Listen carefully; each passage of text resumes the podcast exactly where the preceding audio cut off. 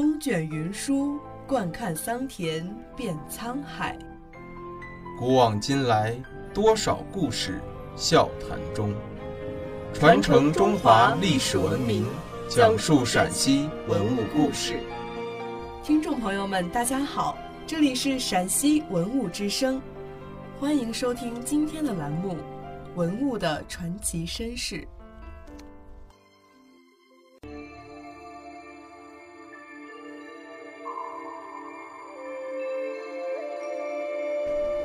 彩绘黑人俑。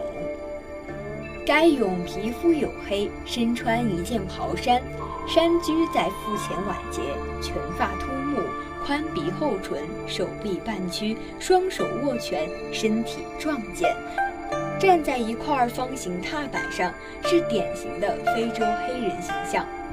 其神情敦厚，形象粗犷生动，制作精细，是一件难得的艺术佳品。身体原来有彩绘，现一部分脱落。在唐代，黑人是个含混的概念。唐朝人把所有全发黑身者都叫黑人。其实，当时在长安出现的黑人有两种：一种是来自东非的皮肤黝黑的黑人，另一种则是来自东南亚、南亚肤色较深的全发民族——昆仑奴。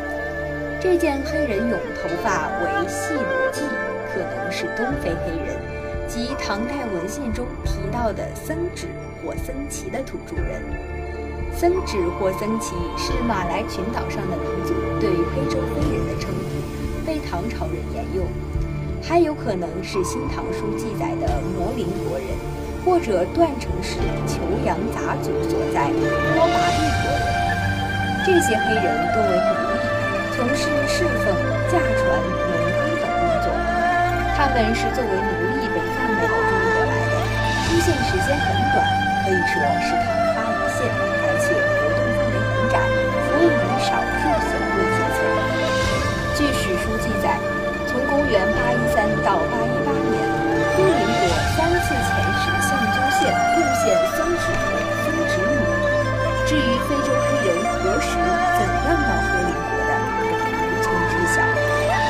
有学者认为是从印度洋买进，然后转手到爪哇及苏门答腊等地，而有关昆仑奴的记载则相对多一些，可见昆仑奴人数要比非洲黑人多。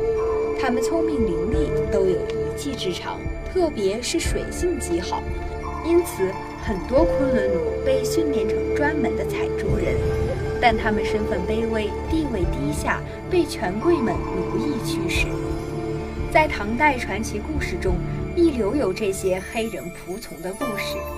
据说有一位足智多谋、聪明伶俐、四处漂泊的昆仑奴，人解释清楚了一个歌妓传递的含混不清的手势，促成了两人的约会后，还机智地从报复心切的歌妓主人手中逃脱，到药市上卖药谋生。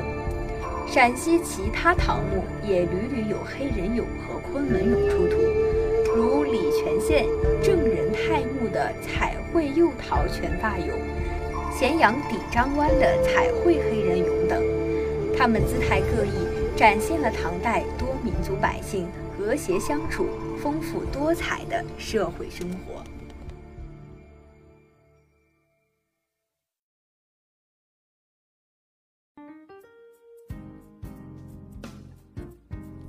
感谢收听今天的陕西文物之声，更多往期节目及相关文物动态，敬请关注陕西文物之声官方微博或登录蜻蜓 FM 收听。